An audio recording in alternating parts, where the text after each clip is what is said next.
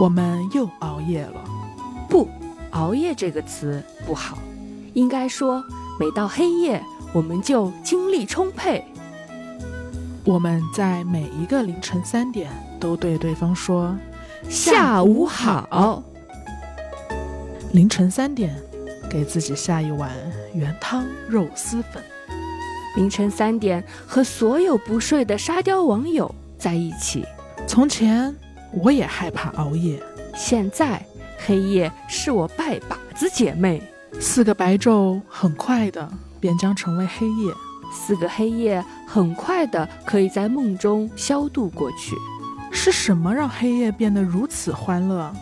是朋友，是美酒，是灵感，还有你，最懂熬夜年轻人的兰蔻发光眼霜。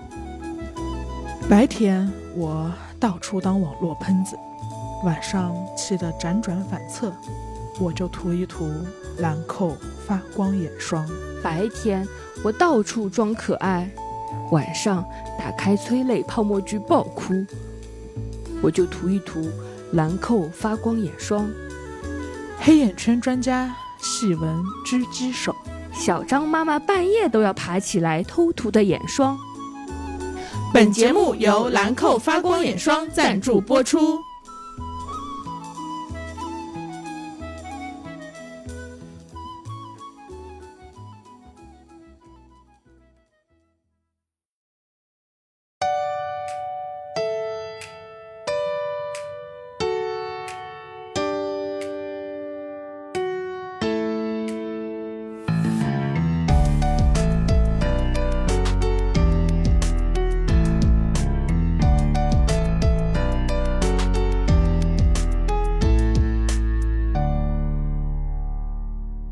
你好呀，欢迎收听贤者时间，我是小张，我是智智。贤者时间是一档从普通人视角观察其他普通人的播客节目，由小张和智智两个劳模主持。大家好，大家好，没想到吧，我们这么快就又见面了。小妹，大家看到推送通知的时候都很惊讶，也很惊喜，这就是不定期更新的快乐吧？最近更真的更新太多次了，然后我觉得基本上已经对大家构成了骚扰。那么为什么我们今天还要更新呢？因为我们的确很喜欢这一次，就刚刚大家其实，在小剧场也听到了嘛，就是我们的确很喜欢这一次和兰蔻合作的主题，就是熬夜。其实我们刚刚接到这个主题的时候，是在一个深夜，然后我们看到开心，对对对，我们看到熬夜两个字，立刻就不困了。我们看到这两个字。就是一整个全部兴奋，非常的兴奋。看到熬夜就像老鼠见到了香油，猫见到了老鼠，人见到了猫，食人花见到了人。你怎么这么多排比句？就是那种感觉那种感觉。对，因为我们都不要说熬夜了，我们两个就不睡觉，就绝对不睡觉，不睡觉。就是我们看到熬夜这个词，说实话都有些许陌生。什么叫熬熬夜？熬熬这个词，熬就用的很不很不地道，很不地道。我们是非常满怀激情和憧憬，依依不舍的，对，进入这个良夜，对，进入每一个良夜，然后。欢庆夜的盛宴，欢庆夜的盛宴，然后我们一到晚上我们就高兴，嗯，我们就兴奋，我们就想录播客。打得像铜铃。晚上十二点的时候，我们家里就是一个灯火通明的状态。我们两个互相遇到的时候，就会对对方说下午好，是因为我们的一天基本上才刚刚开始。是，对，因为如果你一个人，你的作息跟别人不一样，你会觉得有点孤独。但是我每次我打开门，然后智智也从房间睡眼惺忪的走出来，然后我看到他的时候，我心里就非常高兴。嗯，对，我们俩在。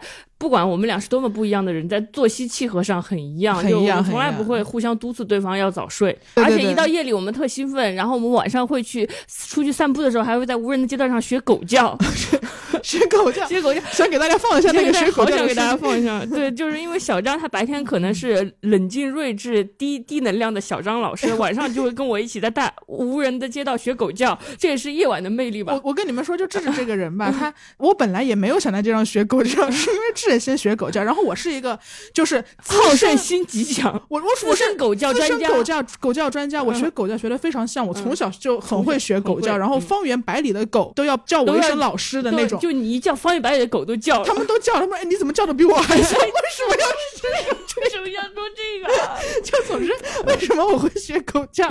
是因为智智他说，哎，小张小张来来，跟我学狗叫。我不学，我是我我冷静，我睿智，我要我要我我这个我小张老师。然后他叫了一声，然后他叫的贼。不专业，嗯，他叫的贼不地道，贼没有我们那个狗狗帝国的那种。你来给大家叫一声，不好吧？来，给大家做个示范，什么叫真正的狗叫？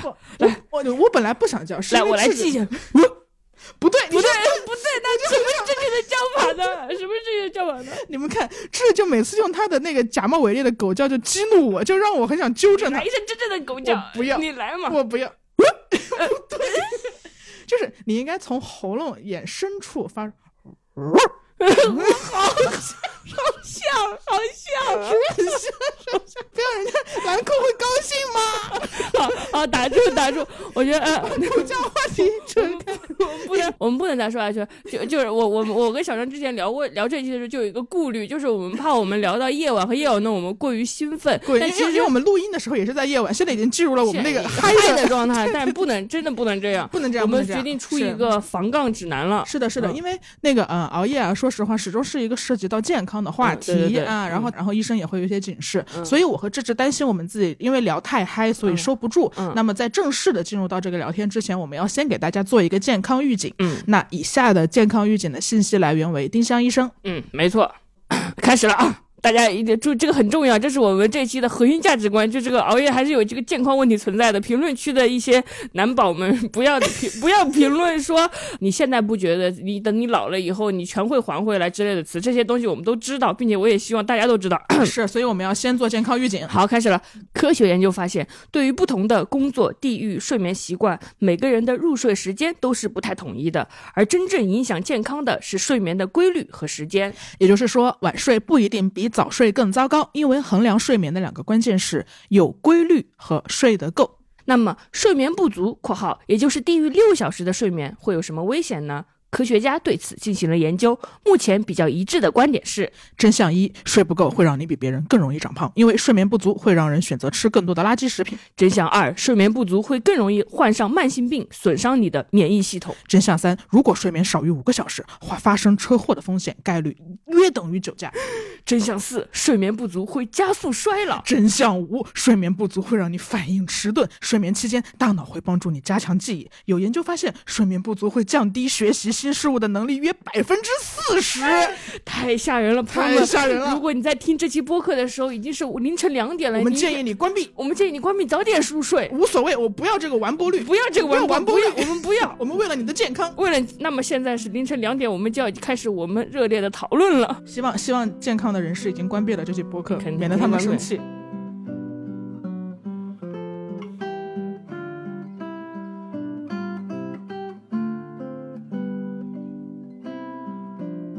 熬夜太爽了，熬夜太爽了！哇，夜晚买 卖我的王国，太牛逼了！我觉得我我长大之后喜欢夜晚的原因，嗯嗯，是因为我有很严重的拖延症，然后我是每次都踩着 deadline 来交稿的。在我们拖延的人的眼里，那个夜晚就很重要，因为甲方会跟你说这个这个东西五号交，这个五号交这个字就很值得揣摩，就很很玄学。那五号交五号交，那五号那我们就会想，五号的晚上是。十一点五十九分也是五号，那么然后五号晚上十一点五十九分，甲方肯定已经睡着了。那么我是不是可以理解为五号交意思就是六号的早上十点之前，甲方上班前交？哦，一下子就理顺了。嘿，所以甲方说五点五号交，我们就是六号早上十点交。嗨，那我们就有一个晚上的时间，这个晚上非常重要，这个黑夜是创造奇迹的一个晚上。啊，是是是向你证明人类的能动性有多强的一个晚上。所以你的意思就是前面都不干活，然后前面是经常会拖延，并且前面那些没有到 deadline 的时候，你就不太珍惜黑夜了，你就会觉得人呐还是要规律作息，就是到晚上十二点最好还是要睡觉。对，这是这个特点，我是可以给他佐证的，就是他的拖延症有多么厉害呢？呃，当然文字工作者是一定都有拖延症的，但是智的拖延症它体现在骚扰别人，就是怎么这样说话？我在我在房间待。着嘛，然后只要智智开始频繁的进入我的房间，小珍小珍，我想你，我想你，你，你是我最好的朋友，我想跟你跳，我想跟你跳舞。小珍小珍，你把你的脚踩在我的脚上，让我们来跳舞吧。就是当他给你提出一些莫名其妙的需求，而且特别喜欢洗碗的时候，特别喜欢洗碗。然后他跟你跟我充分的表达他的爱意的时候，但是他平时也表达，但是当他表达浓度过高的时候，我心里就大概有个数。哎，这个人应该就是今晚要交稿，但他又不想交稿。他比起交稿，他愿意做任何事，比如说跟我表白。对对对对对对对，就所以就制止制止拖延症是真的很厉害的。就他每次不想写东西的时候，都会摸摸索索摸摸索索。所以你是把你写剧本的重要时间都会放在晚上是吗？就是那种。到了到了那个晚上，到了临近交稿的那个夜晚，就是你就有种天将降大任于斯人也的感觉，就是这个夜晚奇迹将由我来创造，我觉得很爽。是爽吗？还是会焦虑？焦虑其实难过着呢。我跟你说，只能对自己心理暗示，说自己很爽，然后这样才能完成这样的工作。然后最最好的一点就是，你那个你白天的时候大家都在工作，你赶稿的时候就会想把那些信息都点掉，你就把消息免打扰或者退出微信不看，因为你就很害怕别人来催稿，说哎你的时间快到了，怎么还不交？但是呢，凌晨两点一过，你的心就特别安定，嗯，因为觉得没人来催稿了，他们肯定都睡着了，就凌晨两点一过，心就就非常的安心松弛，你就可以。一点都不会提心吊胆，我相信我是绝对安全的，没有人来催我。哎，你说这个是不是也是很多人熬夜的原因嘛？大多数人可能都是因为白天有工作，然后晚上喜欢熬夜。大家都会说啊，这是我自己的时间，因为晚上没有人会来打扰我。其实你看，如果当当一个世界上所有人都想说晚上没有人会打扰我的时候，其实大家就是，但当也也都没睡，你甲方也都没睡，你甲方想说，终于没有投资人来打扰我了，就其实大家都没睡。其实甲方也没睡，他懒得催我，他懒得催你了。就他是一个所有人。共谋的豁免权，其实并不是说其他人真的，你以为其他人睡了，其他人也嗨着呢，也嗨着，嗨着。不夜城，不夜城，对，就是所以为什么熬夜成为一个永远就是很很永远常聊常新的话题吧？就是大家都会不睡觉。这应该是工作之后我很感谢黑夜的原因，因为黑夜给予了我们生产力嘛。不过小时候我们就我以为你要说名人名言了，刚刚心头一惊，黑夜给予了我黑色的眼睛，但其实黑夜给予了我生产力，生产力，嗯。呃，小时候我们就应该很喜欢熬夜了吧？就是我觉得从识字开始，从你认识的字足以看得懂一篇故事开始。哦，那我更早。你你你是什么时候？我更早，我不需要看懂文字。我很小，我比如幼儿园的时候，我我跟我爸晚上会去打游戏，比如到到到凌晨的时候，到零点吧。对，然后我们就会一起去打鸭子。当时会有真正的鸭子吗？不是嘎嘎吗？不是，那个游戏真的是会给你一把枪，一把玩具枪，然后你把它连连电视，然后电视上就会出现鸭子，然后你就拿着那把枪打电视上的鸭子，就真的能打中。其实现在想想还挺神奇的，因为好好像没有人那么玩了。然后还有跳舞毯，嗯嗯嗯，我跳舞毯好像还是很知道的，嗯，对，所以从小幼儿园在我识字之前，你刚刚说认字嘛，我就已经开始在凌晨打鸭子了，而且。为什么我对很多事儿都不记得，但对这个事儿印象很深刻？是因为我爸当时会做夜宵，就零点的时候他会端出两个炸鸡腿，嗯，就他自己很会做这些东西，很会做，很会做，而且他很会，就是可能是想勾引我跟他一起玩游戏。你妈也不管，我妈在打麻将。OK，是 快乐的一家人。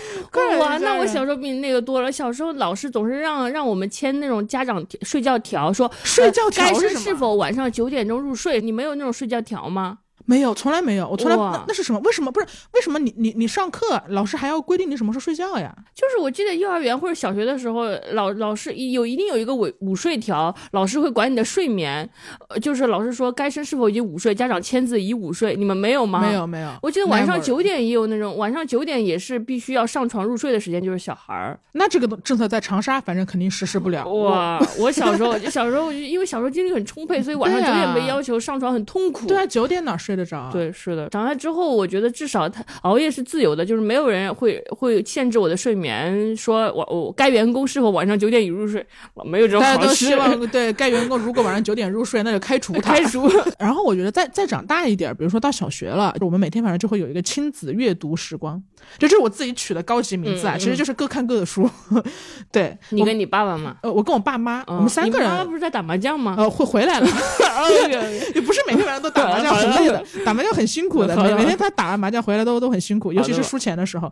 对，然后我们就每个人拿一本书，就比如说我爸可能会拿一个二十一世纪摄影，就当时还有很多杂志嘛，就确实是嗯杂志很很很丰沛的年代。比如说他会看一个世界军事，他喜欢看飞机各种飞机的型号。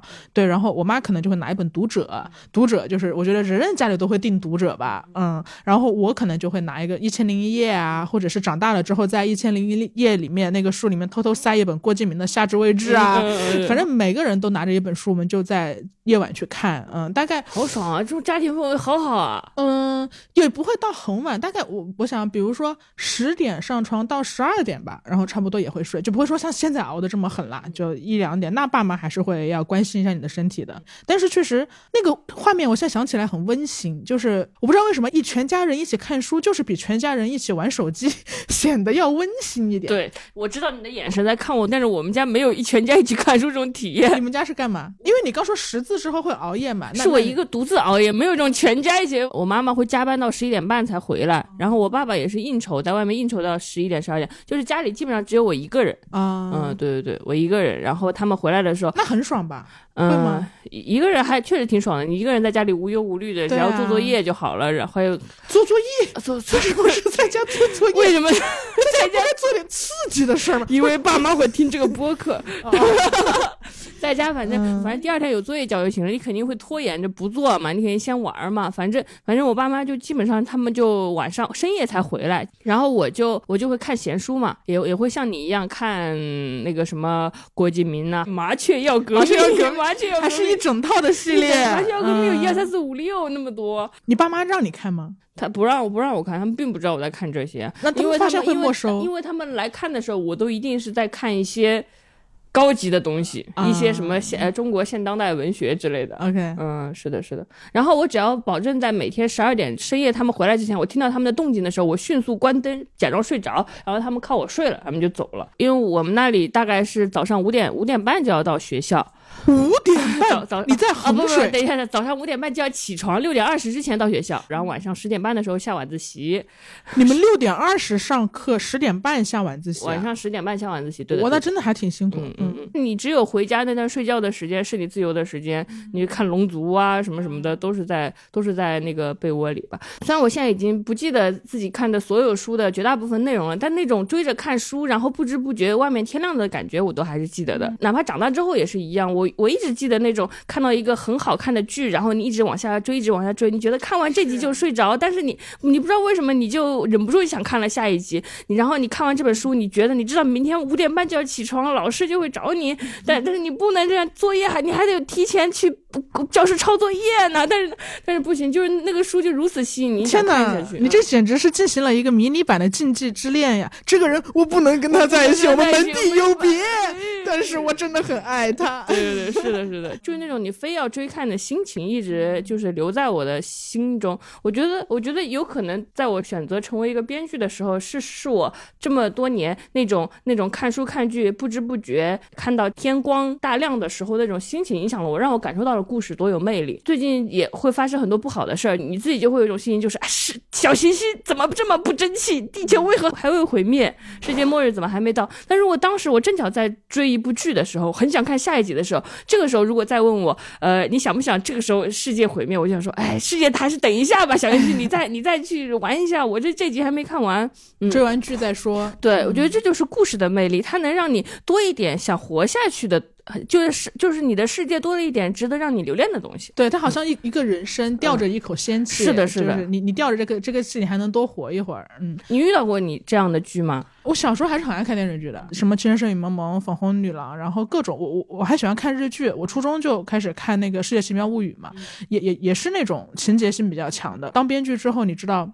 我们要在每一集的电视剧末尾留一个钩子啊，然后勾着大家再看下一集。但小时候你你不懂任何的叙事技巧，什么技巧？对对对，你就心甘情愿的被勾着。对对对对，你着急坏了。对，那种感觉，那种勾人的感觉还是很棒的，是真的很开心。我我之前有有有一个编剧说的话，印象特别深刻，是顶楼的编剧金顺玉吧？他说他他知道世界上有很多什么优秀伟大的编剧，然后他说他不是这样的编剧，但是他想写那种作品，就是下定决心要去死的人，一只脚已经跨上了汉江大桥，但是想到他自己追的那个剧，好奇下一集的结局，于是他稍稍把那个脚缩回去了一点，他想写这样的故事，哇，好动人哦！对我也觉得，就你看上去并没有那么伟大，你只是让他缩了一点，但就。缩了这么一点，嗯，他就没有跳下去。对的，对的，嗯，觉得很很棒。是的。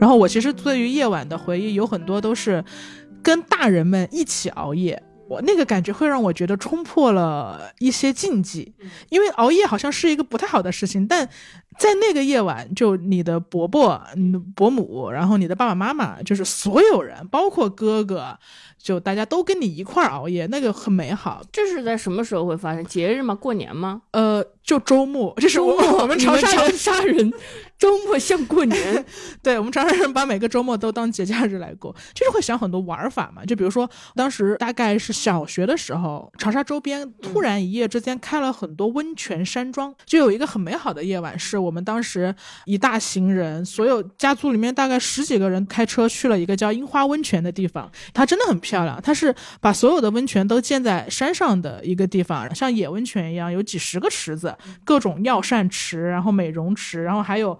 呃，那个什么，把你放在一个盐罐里面去弄身体，或者你爬趴在一个黑色的礁石上，让你的血液畅通。总之，对小朋友来说是非常好玩的。嗯，然后那是一个美好的回忆。因为妙就妙在什么呢？因为你很晚才出来嘛，出来之后，二伯说：“哎，我今天我就是想吃烧烤，我十二点我就想吃烧烤。”然后我们又一行人开车去了呃离机场很近的一家烧烤店去吃烧烤。那个时候大概已经十二点半了，然后吃完烧烤之后。就又有一个长辈说：“那我现在我想打牌，我就要打牌。”然后大家又。都到酒店里面开两间房，我们去打牌，就大家都聚在一起，就是那是一个我们全家人在一个非节假日却熬了一个其虚其伪的完完整整的夜，嗯，环环相扣，然后每个情节都在推动下一个播的故事情节，对对对，就你你你觉得哇，怎么一个快乐后面还有一个快乐，然后一个好吃的后面还接着一个好吃的，而且就你当时甚至会有一瞬间觉得今晚过不完，嗯，今晚的快乐是永远不会结束的。你哪怕比如说你一点快结束的时候，我们又有一个活动；三点快结束的时候又有一个活动，然后直到五点，那我们说我们干脆去开车去附近的山上看日出。哇，嗯，那就是一个很。很完整的夜晚，我觉得我现在为什么聊到熬夜的快乐，会想到这么一件事，就这件事情在我的 悲伤快乐记忆盆里面，其实是一个很边边角角的事情。我觉得我现在能想到，是因为我特别怀念大家长辈们都朝气蓬勃的那个时候。因为到后来你会发现，比如说呃我的哥哥们，他们有有了自己的小孩，甚至有了自己的二胎，长辈们呢可能腿脚也不太好，然后也有离开，也有各种各样身体上的毛病，我们不再能。一大家族去过一个看日出的夜晚了，就好像现实的压力或者是岁月的蹉跎，真实的发生在了一个大家族身上，有悲欢离合，更多的情感出现。那个所有人都决定在今晚很高兴的时刻没有了，嗯，就是年轻的大人们也老了，对，没有那样的时刻，没有那样的夜晚，是，所以这是我，我觉得我。年纪年年年年近三十，然后突然会很怀念这个夜晚的一个原因，除了当时的快乐，我更发现了大家都身体很好的珍贵，大家都有意愿去让快乐发生的珍贵。所以樱花温泉的记忆，其实是我对大家团聚的夜晚中很快乐的一个熬夜记。我们家没有你们长沙那么爱玩，我脑中想象的年轻的大人，也只有在过年的时候会发生。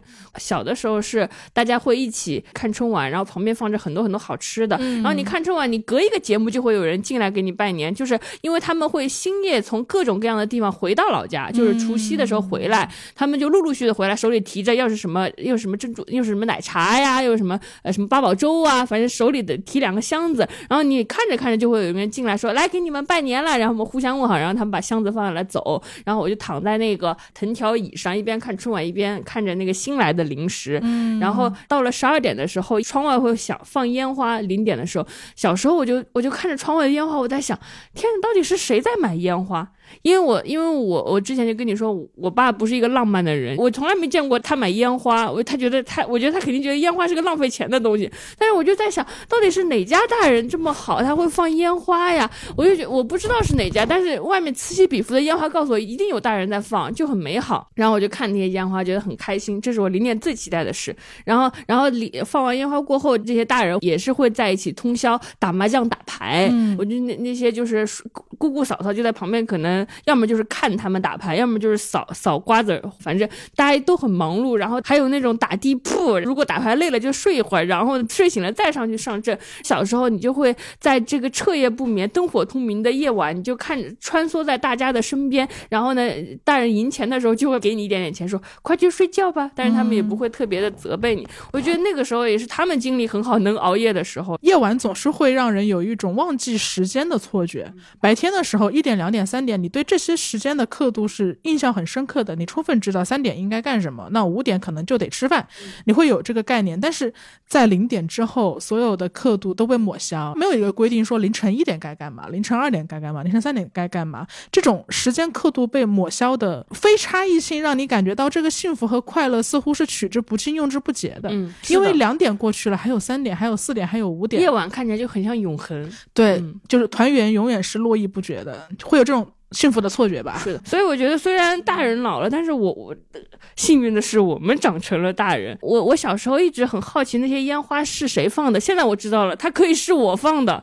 我觉得我我也长大到了可以买烟花过年的时候放的年纪，就是我也可以，就是过年的时候，就是跟朋友在一起，然后买很很多很多烟花放在后备箱里放。当然不是在北京，因为北京不允许，但是我们老家是允许的。然后我就我也可以在大年三十零点的时候放很多烟花，然后很多小孩也看见了，他们说哇这个。烟花是谁放的？好漂亮！然后我也成为了这样的大人，我觉得还是很高兴的。嗯，对，原来制造魔幻奇迹的就是我自己。嗯，对你，你成为了可以制造浪漫和快乐的人。烟花缓缓的在上空拼成了一个“智”字。耶！哇，我这有真有面儿，真有面，真有面，是有面，最重要的事情。对对对，夜晚还是很让人高兴的。嗯，因为你刚刚说了跟你亲戚一起去樱花山庄玩的事儿，我大学那个徒步社也是经常有这样大大家一起在出去玩的经历嘛。哇，我最喜欢听你说你的徒步社经历但是今天我要说一个让我后悔的故事啊，你说说。因为徒步社它会每晚都会有一个环节叫篝火环节嘛，说就是。大家会聚在一起，然后会聚在一起聊到热泪盈眶的那种，聊到热泪盈眶。对，是的，是的，大家就会在呃什么山顶啊、星空啊燃起篝火呀，然后大家围坐在一一圈啊，做游戏啊，说真心话呀。其实那个徒步社一直有这个环节的，但是我们那一届的时候。我们取消了真心话这个环节。如果听过我们之前播客的人，应该都知道，当时我们是三个臭皮匠凑成的一个社团。我们对社团就是根本就是就是每天都在勉力勉力维持。然后呢，我们三个又又正好同时都是那种不擅长走心的人，就是一旦我们走心，我们就会很尴尬。我不知道有什么要走心的，哎。谢谢宝贝，谢谢这样的你在这跟我录播客，哇，我被被你改变了非常多。长大之后，我才有拥有了一些大学没有的东西。大学的时候，我真的像一个白痴一样。哎，现在想想，总而言之，当时我们三个都觉得那个篝火篝火晚会要求大家说真心话的环环节非常尴尬，因为那个真心话是你你你要每个人都要说，你说什么都行。我有个问题，就是就是你们不会规定主题是吗？就是说任何事说任何事也不用跟徒步相关，也不用跟徒步相关，它可以。引导你，他比如说你参加这次徒步的契机是什么，或者说这次徒步你有什么感受，这些是可以说，但你也可以说别的，你可以说任何事，就是大家也可也可能从参加徒步的契机开始聊起，比如说他说他失恋了，那么他他就开始说他失恋的事，就这是一个强制要求每个人都得说点话的环节，我们就不喜欢这个环节。但这个其实就是有点像呃咨询中的互助会的概念，就是大家都围在一起，各自说自己的心事，是的，当时我完全没有这个概念，我们三个都觉得，哎呀，这。这环节不太好，我们把它取消了吧。就是我呃人生中经常犯的一个错误，就是那种大多数人的错误，就是就是我以为别人都跟我一样，嗯。然后我的前任社长知道这件事之后非常生气，他就他就他发微信骂我，他说为什么要取消这个环节？就真心话环节是我们徒步社最大的核心，嗯，就是灵魂环节，你为什么要取消掉？其实小时候是不理解这件事情的，我觉得那为什么要强制每个人都说呢？就是如果有有真心想说的人，因为我我我们会发发现。现就是篝火晚会结束之后，总有一些更加活跃的人，他们会自己组成一个小篝火，然后在那边谈天谈天，一直谈到天光大亮。我就觉得，那让那些想说的人说，让那些不想说的人回帐篷，不是很好吗？在我心中，我觉得这样没有问题。哎，其实在这我可以补充一个不想说的人的角视角，因为我就是那个嗯不想说的人。嗯，其实我很想说，其实我长大之后才明白的。就是恰恰是因为平时不太会说啊，白天你你不会对所有。人都都坦白你自己嘛，尤其我在那。更大学的年代，我到晚上才做我自己，白天我都是糊弄过去的嘛。但你并并非没有感受，嗯，所以可能很多时候像我们这种人，用流行的词来说就是闷骚，就是你你你有话想说，但你又不好意思说。如但如果这个时候，哎，有个人 cue 我，我就可以 半推半就，我就半推半就，半推半就，然后我就说说是二十分钟，大家都听着。对对对，是的，对对对，有这个微妙的心态。对对，就这些东西，我真的都是长大之后我才能明白的道理。那个时候我真的以为大家都如表面上那样说的不想。想说。我并不知道有一种有一种人是他有他有想说又想表达对象，但是他但是他处于一种矛盾，他既想被注意又不想被注意，既想说又不想说。如果这个时候我能作为一个推动这个进程的人，我能作为一个强制的 push 者，我说我说每个人无论多少都得说几句哦，那那那个人就有一个正当合理的理由敞开他羞涩的心扉，也许就能获得更多东西了。但是我是之后才知道的。嗯，就是如果我能再回到过去那段时间，我一定不会取消这个环节。但也不能这么自责。但我觉得哪人哪能在所有合适的时间都成长为一个什么都能共情的人呢？但就是会觉得说，哦，原来那些自己组成篝火的人并不需要我的推动，他们自己就能组成篝火。而我作为一个组织者，最重要的是让让那些来的人，但是却不好意思说话的人，让他们。能说话，我觉得是这样的，还是领悟到了很多事情的。可惜就是太晚了。反，但是我觉得，反正这就是夜晚的魅力吧。钱社长骂我的原因就是这个，就是很多人回想到徒步社，他总是回想起那段星空篝火下的谈心，就那段谈心，他们好像能记在记忆里很久很久。就是我可能没有办法跟这种很细腻的东西共情，但是有些人是会记得的，这些东西会成为他们很灿烂的回忆。然后为别人制造回忆是很重要的。嗯，因为可能对于有些人来说。太少，就是能能袒露心扉，能说出来，能在夜晚，嗯，还还是对一群陌生人，以后你可能不会再见到，这样的话会给他们更多安全感。对对对对，而且夜晚是一个半梦半醒，嗯，似如梦似幻的一个时候。白天如果你想要得到这种状态，你可能还需要酒精的催化，啊，你需要药物的帮助，你需要去抽点什么东西。但是到夜晚的时候，你你自动大家会因为困意嘛，然后就会进入到一种玄学的半梦半醒的状态，在那个状态之下，其实一切都会变得蒙上了美妙的面纱吧。有一个比喻是这样的，我小时候看过一本童话书，那个童话书叫《我的妈妈是精灵》，然后他那个精灵妈妈对他小孩的爱意表表达方式就是说，每次看到你，我的心里就长长出了胶水，长满了胶水。我觉得胶水这个词就用的很好，就黑夜就很像一种粘稠的胶水，就是到黑夜的时候，大家心里。就咕嘟咕嘟咕嘟长出了胶水，那些胶水，呃，那个精灵妈妈说，他们精灵是没有情感的，但是他们喜欢当人类，因为人类有胶水，这个胶水就是情感。黑夜可能就是这样的存在，它能让人心里长出胶水吧，嗯，能把我们粘着在一起，对。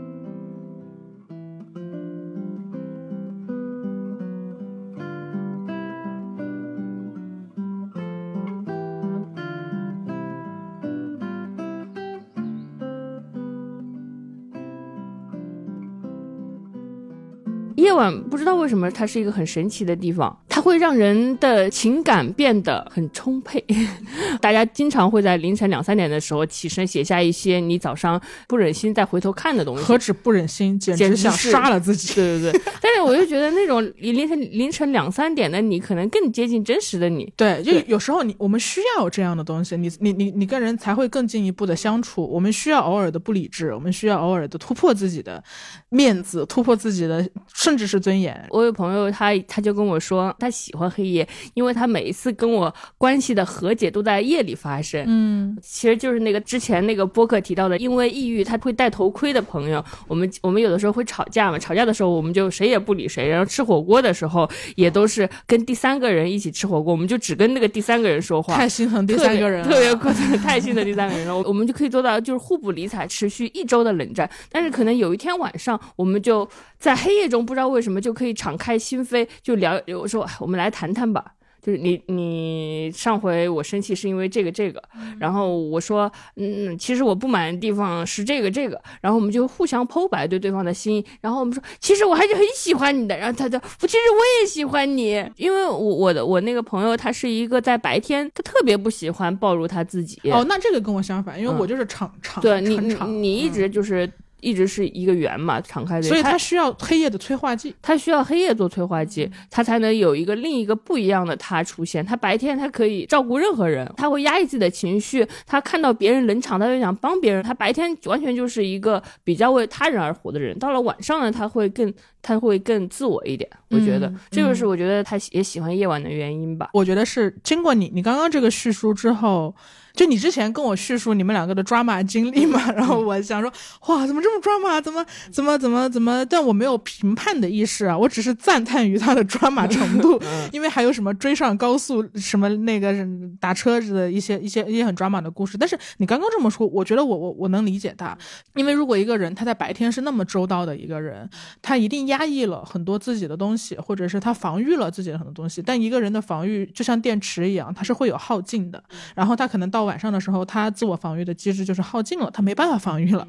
他想，他想包裹自己，但他没有没有能量和力气包裹他，他不得不露出自己的小尾巴。但就是那个尾巴，让你们的友谊就是有了突破口。我觉得，不管你是不是白天会伪装自己的人，还是你白天像我一样本身就比较敞开的人，但你在深夜的时候都更容易有情绪波动，你就更容易跟身边的人去表达。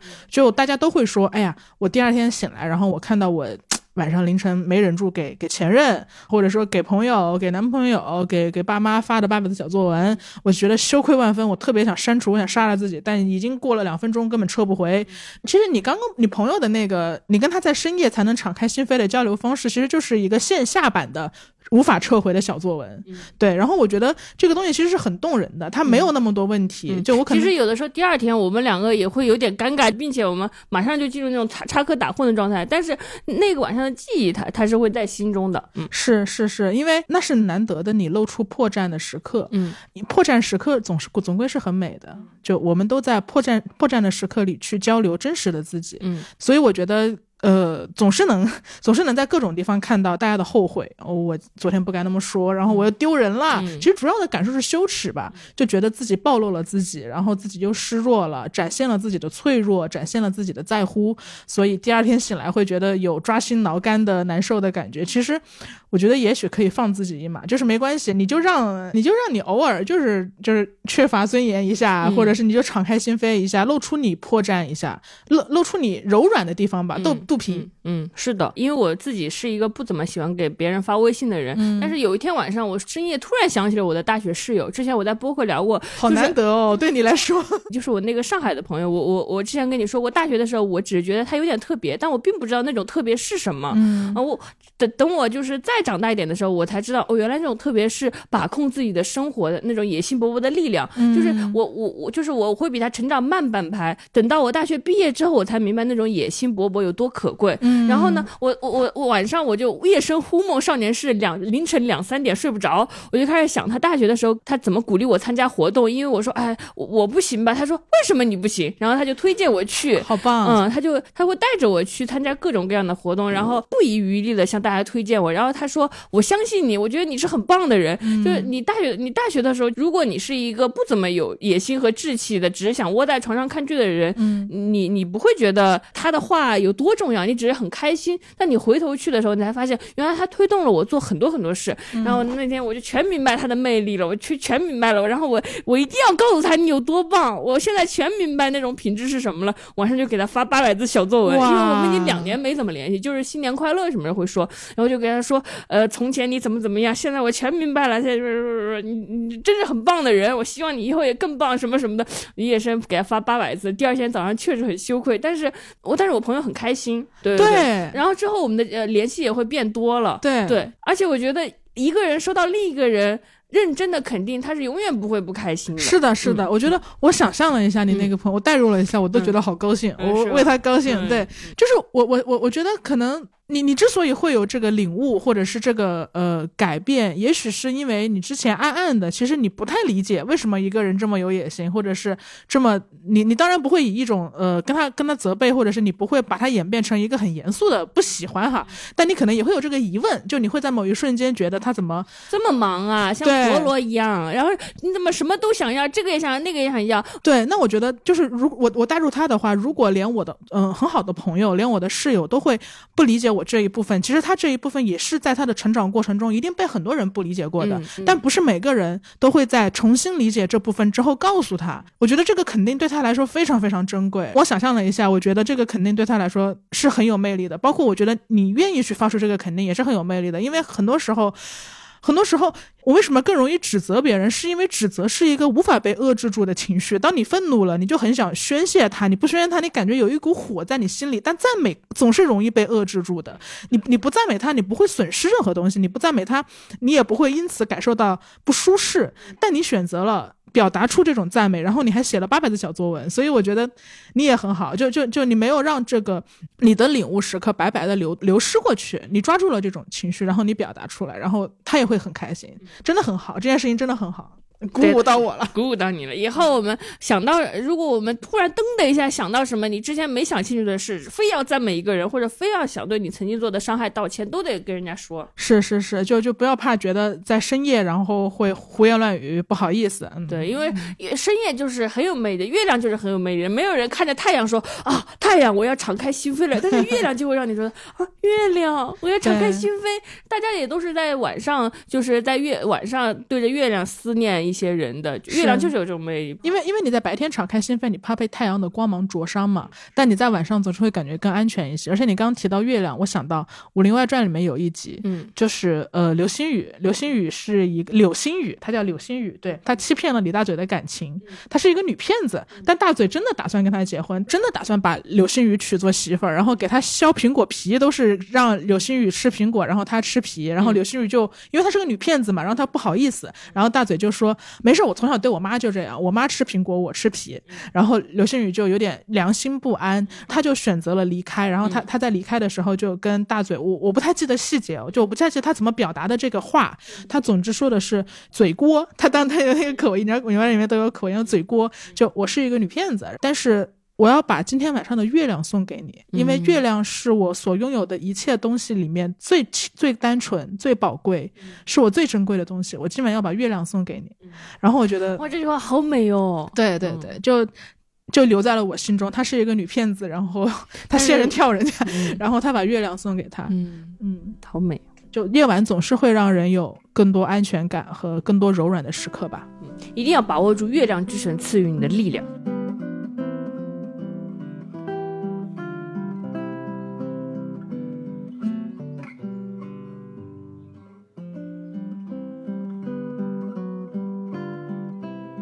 我是爱黑夜的人，我我太爱黑夜了，简直就是天堂。就我我我大学我大学是下，我当时入学第一件事情就是买一个，你知道吗？就是呃某宝上可以买到的那种密不透风的全黑床帘。明明当时睡的是一张一米的单人床，却因为有了那个床帘，然后和我的电脑变得像天地天地间一样大。我记得我呃从大学时期开始密集的看欧美青春爱情喜剧，就比如说呃贱女孩，你应该有看过，就林赛·罗韩的所有剧，然后辣妈辣妹，然后比如说像灰姑娘的什么水晶玻璃鞋，哎呀，哎呀，就什么呃希拉里·杜甫的那些片子，所有的欧美爱情喜剧，我都在大学里面都看了一个遍。就我当时白天就是稀里糊涂、糊糊弄弄，就无所谓，就希望早点过去。就一到晚上进入我的床帘之后，我才开始变成我自己吧。我觉得我的夜晚像一个连续剧，嗯。白天的我好像是在做一些必须不得不做的事情，是一个学生，是一个女儿。但是直到晚晚上来临的时候，我才可以呃，今天看了多少集，然后第二天要看多少集，然后我的记忆才连贯起来。哎，晚上 太美妙了。你说的这个是目前千千万万个大多数在工作人熬夜的原因，就是只有晚上才能做他们自己。是吧？嗯嗯，我大学就意识到了这件事情有多么愉快，多么愉悦，多么 醍醐灌顶。所以，所以我我现在其实是还比较想要自由职业下去嘛。嗯，我觉得其中很大一部分原因也是因为自由职业的话，我就可以自己决定自己的时间，我就可以选择中午再起床，我就可以选择不过上午。你知道吗？我每次之前工作的时候也会有很多不得不做的活动，拍摄一整天就会很累嘛，就晚上我就不得不我就。很悔恨，但是没有办法，我十点就睡着了。嗯，然后我第二天可能八点就醒了。嗯，你知道早上八点就醒是一个多么难受和委屈的事情吗？为什么呢？如果你晚上十点睡着，早上八点醒，你你睡了整整十个小时啊？对啊，就是我的睡眠量是够。对，在在这我想跟大家说一下，就是我虽然是一个熬夜新人啊，我是一个夜猫子式的人，但我的睡眠一直是充足的。嗯，但是那个不爽的点在于说，我八点起床，面对世界满心茫然。嗯，我不知道怎么怎么使用上午。上午该干嘛呢？嗯，对我来说太陌生了。早上太生机勃勃了，太吓人了，令人委屈。我每次东西都忙起来了，给你吓坏了。是的，是的。然后不小心出了个门吧，然后看到路上车水马龙，大家都。感觉兴致勃勃以及朝气蓬勃，那种朝气简直灼伤了一个萎靡的我，啊！然后每次当我拥有上午的时候，我就会很慌张，我不知道上午该怎么办。然后每当这个时候，我都会就是掐自己的人中，再再睡一会儿吧，睡睡到十二点你就安全了，千万不要度过危险的上午啊！因为上午就会觉得很慌张。对，所以所以我就觉得我跟你还是还是很不一样的。我们两个熬是不同的熬夜模式，我们两个是不同的熬夜模式。我觉得小张是真正属于夜晚的人，他就他就是一个夜行人。就夜行人就是他这他真的是到晚上才活跃，他白天的时候他比较萎靡，他电量就是低。到晚上的时候就精神抖擞，可以去随便高考，随便高考学狗叫都是可以的。对，但是我我跟小张不一样的地地方在于，如果他是夜行人，那我就是一个什么都行的人。比如说我我可以在随时随地在在任何地方睡着。而且我的作息如果想调的话，我也可以在白天精神抖擞，然后晚上十点钟就入睡。比如说小张也知道我，他经常说我得了那种老家综合症，就是一旦一旦我回到我的家乡，然后是我的作息就完全规律了，我就再也联络不上志志这个人，再也联络不上。因为那个时候我跟小张就好像我们在一个南北半球有时差。因为当我我我回家，我可能跟我爸妈一样，比如说晚上十十点多，我就我就可以我就困了，我就睡着，然后早上六点多我就醒了，我就有那种。作息的规律，而这段时间正好是小张最活跃的阶段，是，然后我们俩就完全见不着面，然后他在群里喊人狼人杀，也从来叫不到我，群聊的时候我也无法参与，因为我们俩在不不一样的时差里，嗯，就是我的作息是可以随便调整的，而且我不会在什么夜晚特别，呃，就是精神抖擞，白天没有这种情况。我是跟小张住在一起生活，才明白他们夜行人跟我们是完全不一样的人，跟夜行人可能都没什么关系。比如说你就是睡眠总是不好，你睡觉需要很多很多。条件必须要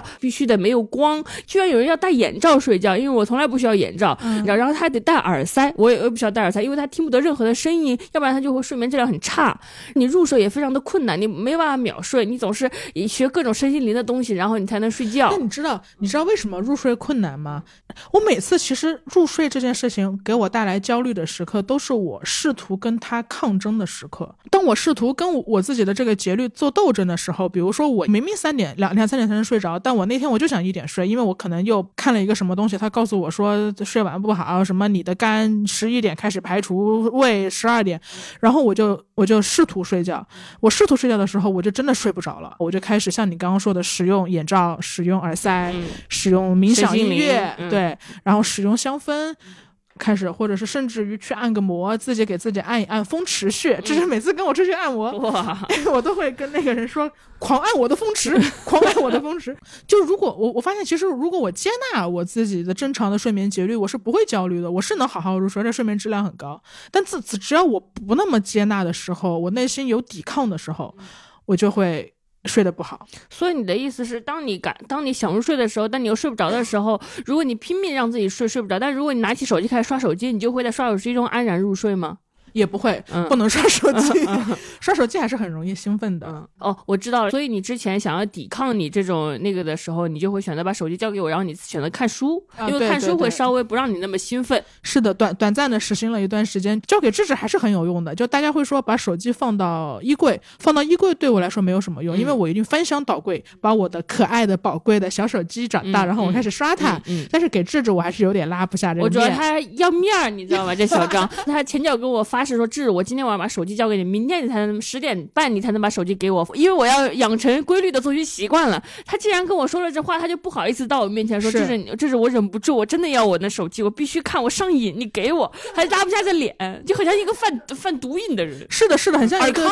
抽抽大鸭的人，尔康第三部的尔康，第三部的尔康，意志力机器不给我，给我，给我，给我，给我，给我 手机，我要刷，我要刷了，我刷，太丢脸了，就是人人类像瘾屈服了。是的，是的，而且还被另一个人类看见了。对，就就就短暂短暂的实行了一段时间，但后来也没有继续下去。所以我现在其实，我觉得我现在对于睡眠的状态是，接受吧，你就是因为我并不是刻意熬夜，我真的是在夜晚的时候精神抖擞，工作效率奇高，然后心情很好，很高兴。嗯嗯，对我每到夜晚就学狗叫是吧？然后跟大家在在房间里跳舞，心情很好。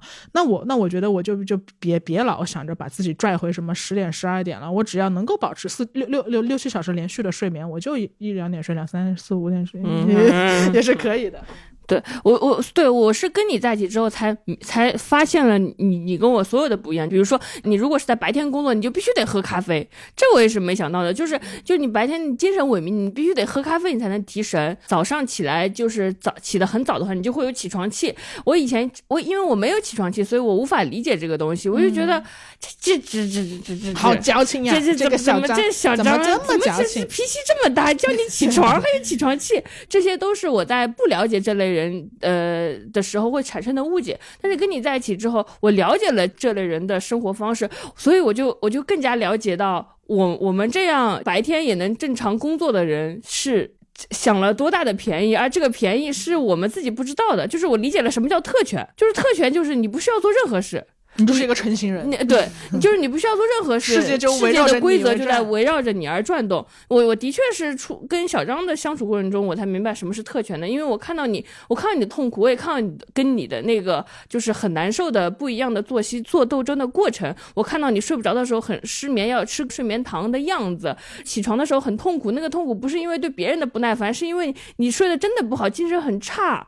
就就是反正看到那些东西的时候，我才，但是世界并不是为为为你这样的人。人制定的世界是为我这样的人制定的，就七七点钟得上班，对，就早早餐铺的人早上就开始忙碌，然后给就是八九点钟的上班族做，然后中午他们有吃饭时间，然后就整个世界运行的规则，上班制度朝九晚五也都是为那些白天好像精力蛮充足的大多数人准备的，就是世界的规则并没有特别照顾你你这样只有在夜晚才能精神抖擞的人，但是怎么办呢？你们就只能接受这种规则，我就觉得也许这就是特权，特权就是我出生下来我什么也不用。干，我就能拥有便利的一切，跟我匹配的一切，我就意识不到什么，就就跟异性恋也是一样的。异性恋经常说，那我也没做错什么，你们总是怎么骂，怎么总是骂我们呀？我们为什么要迁就你们少数人啊？一为什么我们要迁就跟我们不一样的人？但是因为大多数人本来就是要受很少的阻力，就是这就是这就是既得利益者不能共情嘛。所以异异性恋会经常会有的一个说法是，他说你们可以搞同性恋，嗯，但是你们不要宣传，嗯，这就是这是这不对，我觉得这这不对，这就是一个你根本就没有真正理解这件事情，你你你你心中也没有接受这件事情，这是一个假的接受。当然，嗯，出于教养的接受也比几十年前喊打喊杀要好多了，但这仍然不是。是一个对。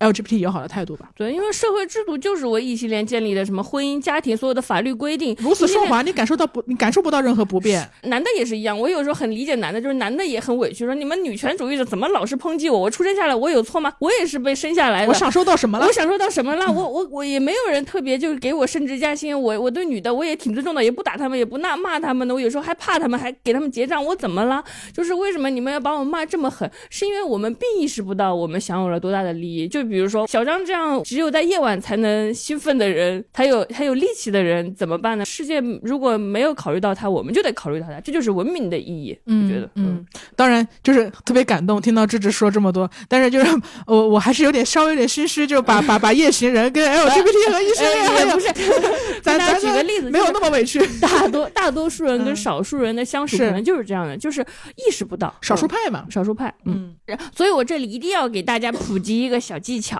是我。以前不知道的，就是我长大之后，呃，因为我的两个同事跟你一样，正好就是也是晚上活跃，他们需要非常长的睡眠时间，并且总是下午三点才能起床，因为白天他们就萎靡，他们不知道自己在做什么，下午三点才能起床做事情，做到凌晨五五六点的，他们是最精神的。但是呢，他非得早上八八九点就起来，他就有起床气。面对这种起床气，我们该怎么做呢？朋友们，我们不可以直接到他身边说：“嘿，起床了，嘿，bro。”他们会非常难过的，因为我我我大学的时候并不知道起床气。这个东西，我就觉得起床气可能就是郭敬明小说里写的一种，就是大小姐会 会发的脾气吧。我 因为我完全没概念，你知道吗？大家也不要骂我。所以我有我我我记得我是犯过一个错误，我室友是是一个有起床气的人，非常严重。然后他开始就警告过我们说，我有很严重的起床气，然后我起床脸很臭，大家别惹我。这个真的是不能控制，这个真的是不能控制的。但是我当时心里听他的宣言，因为我不我们彼此并不了解嘛，我听他的宣言的时候就，嗯，怎么怎么么这么说？起床，起床，大家叫叫起来就起，怎么就不能控制呢？因为我并不并不能理解他们，并不能理解感受到我不我并不能感受到那那是种多痛苦。我就觉得这个人怎么这不不会说好听话呀？大家就是那个。然后有一次他让我们叫他起床，就是一起去上课嘛。然后呢，我就叫他起床。然后我叫他起床，我也不会叫，我我还以为自己还挺可爱的，我就哼。我就吓他，我也把他吓醒，好好吓人，很可怕。然后他就心悸，你知道吗？对对对，会心脏很难受，吓人。然后，然后他就很不高兴，然后他就说：“为什么你要这么叫我？我很不高兴。”然后我就跟他道歉嘛，我说我错了。虽然我就是虽然我道歉，我心里还是不太服气的，因为如果我没有感受过那种睡眠不足的痛苦，我是没办法就是跟另一个人很共情的。就大家总会说我的优点是一个这个人智智是一个不怎么计较的人，不怎么计较人的重大缺陷就是你也不理解那些为什么要计较的人，就是但他但计较计较的人并没有什么错，别人是有条条框框的，那个条条框框并不是别人有多挑剔，只是他这样他才能活着，而我只是比较粗糙就能活着而已。因为我很少跟别人争执，但是因为起床气，我跟我的室友有过一次吵架，我印象很深刻。然后等我工作之后，我在生活上遇到了你，然后我工作时遇到了我的同事，我的同事也是一个早上有非常严重起床气的人，就是我也是近距离目睹了他们的痛苦，在日复一日中，我明白了怎么叫醒起床气的人。首先，你们要轻轻的到他们的床头。然后呢，你你要从他的那个头发开始摸，你就要慢慢的抚摸一下头头发，是要挠头皮的那种温柔，然后在他耳边轻轻叫他的名字，要非常轻，啊小张，小张。起 床了，是，真的是这么做的。你要，你要，你要，你要叫他一声之后，你就迅速撤离，你不能反复叫，因为人家会不耐烦。其实他，他，他，如果他皱眉，你就知道他醒了，你就要给他一个很长时间段的清醒时间。然后说，那我先走了啊。然后呢，然后呢，反正你就要摸摸他，摸摸他，你就摸摸他，摸让他好像有点感觉之后，再叫他名字再走。然后呢，你可能十分钟之后再来叫他一次，这样反复几次他就会起来。这样的话，而且他能比较顺滑的接受。大家一定要对有起床气的人这么干，知道吗？不能再犯我那种错。错误了，大家先对我们宽容一点，宽容一点。但你真的做的很好，哎，对的，对的，我，对对对对，我学会了，我就会做了。真的，真的，这是就做的很好，这是每次就是宝贝起床啦，宝贝你醒了吗？宝贝，那我先去上班啦。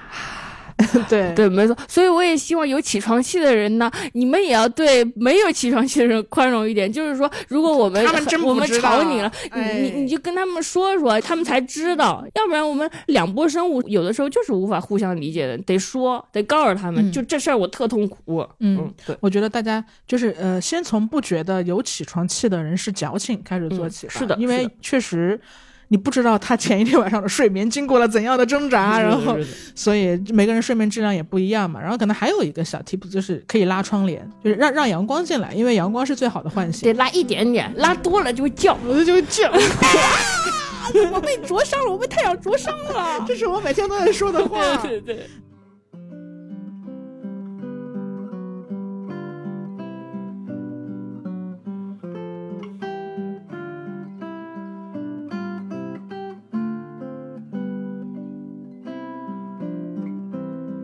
虽然我们刚刚大声的赞美了夜晚，说了非常多夜晚的好处，但是我心里还是会想说，这是不是我在自洽？就是我又在自洽，就是是不是因为我不得不熬夜？我确实每天工作非常非常忙碌，只有在晚上我才能挤出时间做我自己。是不是因为我不得不在晚上拥有更多自己的时间，我才想出了非常非常多赞美夜晚的理由，说夜晚夜晚有多好？其实根本不是这样的。要是我可以在白天幸福，也许我就不用在晚上幸福了，因为我跟小张是不一样的人。小张他就是喜欢他他，你可能更适合，你就是夜行人嘛。啊，没有没有没有，我 我也不知道。Even me，Even me，Even me，就是就连我也会有这种怀疑的时刻，也会有这种自我怀疑的时刻，因为我们其实随着年龄增长，我们两个逐渐。不太喜欢“自洽”这个词嘛，因为你很怕你恰到了，你恰掉了另一种可能性。就因为我我在这个处境里，我就拼命合理化我的处境，我就拼命赞美黑夜。但其实，因为我自己知道熬夜是很辛苦的，尤其是等我越来越成年之后，熬夜的伤害，我我觉得，我觉得我比很多听众都知道的都都都多，因为我真的非常。非常会熬夜，但是我就无法改掉这个熬夜的习惯。但是熬夜的危害我也知道，我就每次熬夜要是熬很久的话，我就是我就是真就真的会头皮发麻，然后心脏很痛，然后每次都很害怕，然后每天早上的时候你脸也不洗就去上班，带着你刚写好的那种稿子，然后你在路上的时候逍遥要买一个饭团，然后在路上吃掉，在上班之前吃掉，然后你的胃如果经过一整个通宵熬夜之后，就会变得非常的脆弱，它根本受不了非常沉重的东西，然后你就吃个饭团，你的胃都会很不舒服。对，这是一般在熬大夜之后会不跟我一起吃午饭，他会自己点个轻食，因为他说他不能吃油腻的东西。是的，是你熬完夜之后，你整个人你就会丑巴巴的，你就又累又丑，然后你然后脑子脑子也转 也转的不快，就是熬夜的特别特别的痛苦。我还是非常深有体会，虽然刚刚说了非常多夜晚的好处，但那些夜晚的好处可能都是建立在。嗯，你有这个幸运拥有夜晚的同时，还能拥有一个健康的白天，很需要条件的，很需要条件。对，所以我我非常知道通宵的痛苦，并且我我已经越来越不能通宵了。现在不管怎么样，我每每到两点钟的时候，我就非得睡一下。两点到四点的时候，我得睡一下，然后四点之后再起来工作。嗯，我知道熬夜痛苦，但是，但是我我就我我自己到现在也没有办法解决掉这个事情。我不知道怎么样才能让自己不熬夜了。虽然有很多美好的夜晚，但是也有很多个 心悸的夜晚。心悸的夜晚。对，我觉得你你你说的这个，就就因为因为你你其实是你知道自己是一个正常作息的人嘛，所谓蜂鸟型的人。但我我可能我不能给自己贴这个标签，但我有很多证据。证明我如果世界上真的有夜行人，那我一定是夜行人，因为我到了夜晚会思绪活跃，呃，工作效率提高，然后能写出东西，但是。心中就好像之在前面跟大家分享说，我我仍然会努力去呃把手机交给智智，因为我也没有能完全的去接受自己的这个人格吧。比如说，我会我很明显的就是我记忆力变差了。我有时候会在网上看到呃检测记忆力的测验嘛，然后大家第一个问题就是第一个问题是最简单的问题，他说你上周六吃了什么？我啊，谁会记得上周吃了什么？真的，他们说你昨天吃了什么？我连昨天吃什么都记不起来。但呃，当然有相关。性不不一定意味着是因果关系啊，就你你无法去证伪和论证它到底跟熬夜之间有什么关系，也许是因为别别的原因，也许是因为你在防御一些什么回忆，所以你不想提取一些回忆，但总之。它会有一些负面影响，呃，但但我暂时无法证伪这里面的关联，但但知识知识那个是很明确的呀，就你熬完一个夜之后，然后心心脏跳动很快，对，所以我觉得其实除了我们在一开始的时候以半开玩笑的口吻跟大家做了这个健康的警示之外，我们也想就真真实的跟大家说，夜晚也不全是美好。嗯，是的，是的，夜晚，嗯，也不全是美，也不全是美好。就我也很害怕，我也很害怕，就像你刚刚所说的，我也很害怕。你你你你说你去自洽掉这个东西，我也很害怕。我只我我也只是一个。这是我的一个幻觉，因为我从未真实的尝试过那个啊二十一天改变你的行为习惯。如果我真的这样做二十一天，我会变成一个怎样的人？是不是我根本就不是一个夜行人了？是不是我就能发现我在白天也能精力充沛？我不知道，因为我从来没有做到过，所以我也很害怕。我我只是在合理化我的作息，但你不能求证。我觉得我这辈子肯定也做不到二十一天去做一个这样的尝试了。嗯，但我觉得还是把这个话口留在这儿吧，就是这是我们的一个提醒。我知道很多很多熬夜的人也会陷入一种自责的情绪，就是他晚上他他又恨自己，每天他晚上两三点钟不睡觉的时候，他就恨自己，为什么今天又没有早睡，为什么又在刷手机刷短视频，为什么？微微博短视频这么好玩，然后手指不停的滑动就能刷两个小时。为什么晚上的夜宵那么好吃？他就他刷短视频的时候，他就忍不住要点点这个夜宵吃。然后因为吃夜宵，他又更加无法消化和入睡。我觉得很多人都会自责这个问题，但是他们还是会选择在晚上不睡觉。嗯嗯，这怎么办呢？不，我就非常怀念我，怀念我们远古社会人类人类只需要花两三个小时工作的时候。你又开始怀念原始人，这是每次聊聊聊任何播客聊到后半。我都开始怀念原始他们摘果子，他们不用打扮，他们拿树叶遮下体，太爽了，太爽了。他们不需要有那么多，他们不需要非要在夜晚寻求幸福，他们在白天就能获得幸福，白天就能狩猎和摘果子。就是因为我们现在工作太多了，每个人都有很多很多工作，才逼得他们熬夜，才能在夜里做自己的。我知道有这种情况，我们不能忽视掉这种情况，就在这夸夜夜里有多。多好！你是想说的是，很多人熬的是无奈的夜，是吗？是的，是无奈的夜。其实我我我我我我也是为自己的熬夜找到很多借口的，而且我是一个非常会为自己找借口的人。我心里总是会告诉自己说，虽然你熬夜了，可是你为什么熬夜呢？是因为你之前拖延了，你没有认真工作。但是你拖延的时候看的剧，你忘了那些剧有多好看吗？拖延的时候看的剧比平常看的剧要精彩十倍，就是那种拖延带来的让剧的精彩程度的翻倍，那种看剧的那种甘美、那种竞技的乐趣，是不拖延的人感受不到的，是那些健康的人感受不到的。然后这足以抵消你熬夜的痛苦呀。然后我就拖延，拖延到 deadline，然后就开始通宵。总而言之，我也不知道怎么改变这个事儿。但是这个是不是不应该被你改变呀？因为我知道智智的工作其实非常忙嘛，就他总是呃一个 deadline 隔着另一个 deadline，然后对我 deadline 很紧也是事实。嗯，虽然结构性这个词有点大，但是不是正是因为你白天的时间都交付给工作了，所以你夜晚才需要去争取属于你自己的时间？但人。要人要属于自己的时间，这个愿望本身是没有罪的。但你因为白天的时间都给工作了，所以你晚上必须得去以以熬夜的方式，像像你刚刚说的，以伤害自己身体的方式去要一个这样的时间。但你又同时自己去承担了这个后果，不光是身体上的，还有精神上的纠结和折磨。你会说：“哎呀，我是不是不该？哎呀，我是……”但是你忽略了你的愿望本身就是合理的。它让我联想到了一个家庭主妇的困境。就比如说近两年，我们都知道，就是有很多女性主义的思潮在中国开始启蒙嘛，所以大家会意识到说，哎，原来。我是一个女性，然后我不可能同时所谓兼顾事业和家庭，兼顾事业和家庭是不合理的。但是在这之前，其实呃，女性还是经历了漫长的挣扎的。她们都会自责说：“我为什么做不好？我为什么不能兼顾事业家庭？我是不是呃心理承受能力不够？”比如说，她被呃家庭搞得很累，又被事业搞得很累的时候，她甚至会认为自己有了焦虑症，她去看医生。但其实这个不是这个女性焦虑症的问题，这是她本来就不应该承受这这俩东西的平衡的问题。就你刚。说熬夜的这个状况，我也觉得这其实并不是一个你在这纠结。哎呀，我我怎么这人就没有自制力？它不是一个自制力问题，它是一个你白天就不应该这么被侵占的问题。它其实并不是一个个人的问题，无论克服自己的精神问题还是习惯问题，都并不能掩盖那个真正的问题，就是我们不应该有这么多的工作时间。但但。但工作时间这个事儿，也不是我们能解决的。我也不知道怎么解决这事儿，老生常谈的内卷问题吧。对，所有人都深受其害，但又身处其中，每个人都只能加入这场战争。所以我就很不喜欢《武林外传》那一集，就是佟湘玉吃了人参之后就会疯狂，让大家都一起干活那一集。追赶朝阳，追赶朝阳。嗯，对他吃了人参之后，他一个晚上只需要睡三个小时，然后他就可以精神抖擞，然后他就要要要店里的伙计也跟他一起干活，去干好干好事儿，办事儿，然后店店里的。伙计也是苦不堪言，对对对，你知道为什么《武林外传》是一个美好世界吗？因为这个故事如果发生在现代，他的团队里面一定会有一个人为了升职而也去吃一根人参，然后如果这个人去吃了一根人参，他就跟老板保持了同频，然后其他人也被迫开始吃人参，然后。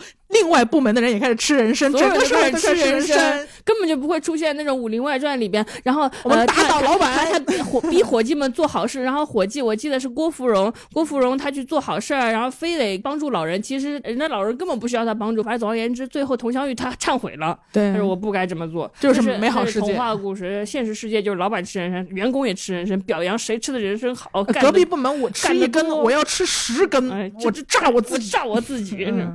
有佟湘玉这个。点我们就想到了身边非常多他根本不需要睡觉的人，嗯，就是我发现真的有这样的人吗？真的有这样的人，我认识的所有领导都好像不需要睡眠，他们只需要睡三四个小时，就像每每天都像佟湘玉吃人参一样。小时候你会觉得到底是什么人能赢得世界？到底是善良的人，还是聪明的人，还是什么样的人？后来你发现不是有什么各种品质的人，最后是那些能量多、不需要睡觉的人赢得世界，精力充沛的人，是有体力的人赢得世界。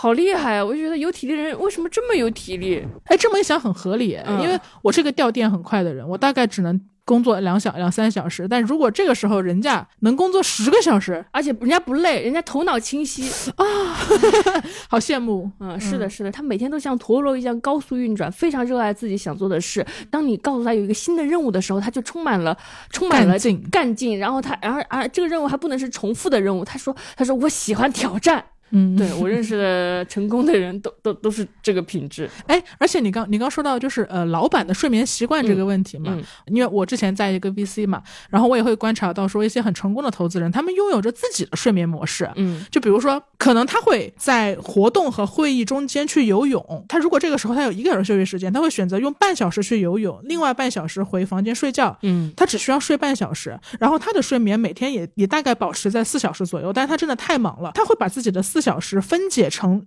很多很多碎片，他在这睡半小时，然后在那个会议间隙又睡半小时，然后游泳之后游泳就相当于睡了两个小时。嗯，当时一个投资人跟我说：“哇，又运动就是休息，绝了。”对对对，反正他把自己的睡眠时间拆成很多个小段，然后最后他也也也能生活。呃，但我我我不是鼓励和倡导这种模式啊，我只是说那些那些赢得世界的人真的是这些体力好的人，我们可能永远成为不了这样的人。是的，是的，是的，体力好和体力差之间是有是有两两个物种，但是这个也模仿不来。来吧，反正就是呃，不要模仿，大家还是顺应自己的身体时钟。嗯，其实通过这些呃成功人士的经历，我们也可以看出来，就我我没有办法变成他们，我没有办法变成像智智所说的，我每天只需要睡三个小时，我也没有办法把四小时睡眠拆分成六个时间段落来进行。我得接受我是一个凡人。我觉得熬夜这件事情让我再次接受并直面了我就是一个凡人。那凡人是怎么应对这个永远的两难的问题和困境的呢？我觉得可能就是且战且退吧。就作为一个凡人，我只能偶尔自洽，偶尔不自洽。那我不自洽的时候，就把我的手机交给我的室友，然后让我的室友来骂我。那当我自洽的时候呢，我可能就会在一期播客里面大放一些关于夜晚有多美妙的绝词，我假装自我接纳，但可能过段时间我又不自我接纳了。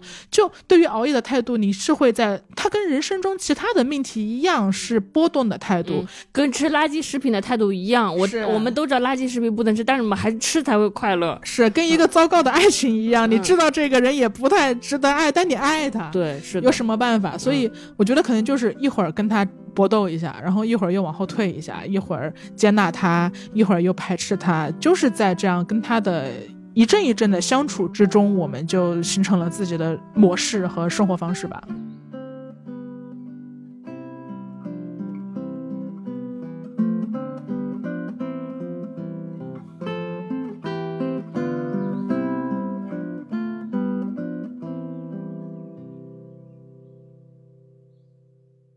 刚小张说，我我我们对熬夜的态度是且战且退，就是有的时候我们自洽掉了熬夜，然后幸福的度过这个熬的夜晚，把熬变成了一个主动的过程，一个快乐的过程。还有的时候我们自责，觉得自己不够自律，拖着疲惫的身体和发麻的后头皮，觉得我们应该改变。然后我跟我的团队伙伴们，因为团队伙伴也是夜行人格嘛，我们在数年的合作中也经常有这种且战且退的模式。就有的时候我们发誓，早起我们就开始。工作晚上按时入睡，哪怕晚上要吃那个睡眠糖或者安眠药，我们也会一起就是规定时间。更多的时候呢，我们就觉得行吧，那就顺应我们的天性吧。我们就会在下午三点钟起床，然后晚上开始讨论工作。我们会经常工作到凌晨两三点，然后去楼下七幺幺买很多凉菜和面包吃。就是夜深人静的时候，我们工作了很久，然后就去逛一圈，然后犒劳自己。而且我们没有哪一天熬完夜是草草入睡的，因为我的两个朋友都是很讲究又。很漂亮的人，每次我都很累，但是他们就会把我从床上拖起来，因为他们特他们特别爱干净，就见不得我脏，一定要摘隐形，一定要让我摘隐形眼镜，然后让我压着我去洗脸刷牙，他们就把我押送到卫生间，然后跟我一起卸妆啊、洗脸啊，然后每次卸妆洗脸完，他们我们还有一个共同的活动小环节，就是他们会有很多护肤品瓶瓶瓶瓶罐罐，然后他们就从那个水乳霜，反正。都是开始开始搞起，然后我们三个人坐在一起，然后他们就指着我的脸开始对我评头论足，这里有眼纹，那里有黑眼圈，然后这里有颈纹，然后必须要开始护肤了什么的，然后他们就教我一起，比如说在脸上拍水、拍乳、拍各种我叫不出名字的精华，当然还有我们的兰蔻小黑瓶发光眼霜，嗯嗯，这个必须叫出名字，这个必须叫出名字了 啊，然后他们就会教那个眼眼霜应该从太阳穴往里涂，然后还告诉我要逆时针的涂，这样才能好好吸收。如果反方向呢，就会长皱纹，然后这样效果才会好，然后眼睛才不会变老。你呢，你你你是你脸上最漂亮的也就是个眼睛了，可一定要保护好它之类的。嗯，反正反正我们就会一起共度这个护肤的十分钟。然后这个十分钟它很微妙的，就是我一直会记得这些时间，不仅是他们两个人把我从就是睡梦中拖起来护肤了，还因为这十分钟我们的关系又重新从同事关系变成了朋友。其实这是很微妙的，因为白天你们在工作，你们就针锋相对；但是当你们就是三个人在一起护肤的时候，你们就是三个好朋友。然后我就闭着眼睛，然后我的眼周就是很舒服，然后在他们的涂涂抹抹里，我就很快就睡着了。他们把每一次让我痛苦的卸妆、洗脸和护肤的部分，变成了一个亲密的情感互动小游戏。对，哪怕现在我们已经在不一样的项目里工作了，但是我还是会记得那些熬夜的夜晚，他们的嘀嘀咕咕、唠唠叨叨，记得他们娇嫩的手指在我脸上涂抹的感觉，那是一种很棒的感觉。那些熬过的夜之所以让人想念，就是因为那些夜晚有朋友、有关心、有入睡前的清洁、有温柔的兰蔻眼霜吧。嗯，就其实眼霜在我这里也一直是一个比较特别的护肤品吧，因为我跟你一样，我也是不太懂护肤美妆的人，我每天都。比你好一点会洗脸，但我洗完脸之后也只会往脸上抹一些比较基础的保湿的水乳。然后眼霜在我这是一下子就跃升到了另一个级别的护肤技巧了，因为眼霜不仅意味着我在乎我的皮肤，它还意味着我可以把我的皮肤分不同的区域来照顾。这个很高级，很高级，它颗粒度非常细，它非常精细，细化到我我每个五官都需要不同的对待。对，所以在我这里，我觉得眼霜对我来说其实代表的是一种成年的感觉，它代表着呃。一个人成熟到了，可以照顾好自己的每一寸肌肤，可以照顾好自己的眼周，他可以为自己负责，所以。眼霜对我来说，它作为一个象征意义，可能大过了我作为一个粗糙的女孩对它产品本身实用意义的了解。对，而且我人生中的第一瓶眼霜也确实是兰蔻的，是我当时的大学室友，也是好朋友，作为某一年的生日礼物送给我的。当时其实快金贵的礼物，我觉得大学生来说是的，方式非常金贵。我我拿到那个盒子，然后我小心翼翼的把那个盖子打开，然后轻轻的嗅了嗅它的味道。当时他送给我的时候，就是伴随着一种即将毕业的兴奋感吧。然后到我拿到那个眼霜的时候，有一种即将开始独立过自己人生的快乐。尽管现在的我已经不是拿到一盒眼霜会把玩一番，会细细的嗅它的味道，会仔细的看它的说明书，对一盒眼霜来望闻问切的年龄了。就咱们也年近三十了，但兰蔻我觉得始终是一个。让我很放心的品牌，因为你人生中第一盒收到的眼霜就是兰蔻，这种第一次的概念，对于这个品品类形成整体概念的这个模式，这个印象是很难撼动的。我觉得我们刚才也一直在聊，我们跟这个熬夜一直是呃且战且对的状态。但是当你还是一个习惯在夜晚生活的人，你还没有完完全养成什么自律的早睡早起的习惯的时候，你最重要的是要找到一个。很合拍的室友，他跟你的作息一致，你们都喜欢在晚上十点的时候走出房门，然后开始自己这一天的工作，然后对对方说下午好。哦，你不会在作息上产生任何的分歧。就是如果你还没有养成很好的作息习惯，你可能想要拥有的是一个跟你作息一样的室友。对，今年是二零二三年嘛，也是我和智智当室友的第五年了。我觉得我们两个。呃，除了在播客中，大家有点不好意思，但是 大家应该还是可以听到我们的精神世界是比较合拍的。我们在生活上其实也是很合拍的。就我觉得最合拍的地方就是这个睡眠。对对，对于熬夜来说，只要你找到熬夜路上的好伴侣，然后你可以搭建好一个良好的身心支持系统，那其实用夜晚偶尔交换一下快乐也没有什么不可以的。对，然后好的伴侣包括一个世界上最最要好的朋友，也包括一盒世界上最最好用的兰蔻发光眼霜。那今天的节目到这里就快结束了，嗯，我还是很想祝愿一下大大家的，就是不管我们有多少自洽的理由，还是很希望大家能够拥有闲暇，真正的闲暇，然后也祝大家拥有很多个快乐的夜晚，那个夜晚不是被迫的，是你真的想要寻找快乐，嗯，拥有跟好朋友在夜晚谈心。的那些时刻，跟你的暧昧对象聊天聊啊聊啊聊到通宵，天都亮了你才开始入睡的时刻，然后第二天醒来你也很高兴，因为你马上就要去跟你的暧昧对象道歉了，而他一定会原谅你。呃，拥有那些欢乐的通宵的看世界杯的时刻，那是真正的快乐，真正的快乐的夜晚，而不是一一种补偿，一种赎罪，一种别的东西，一种在焦虑中不知道怎么过去的时光。嗯，祝福大家拥有真正快乐的夜晚。嗯。那今天的贤者时间到这里就全部结束啦！我是小张，我是智智，我们下期节目再见。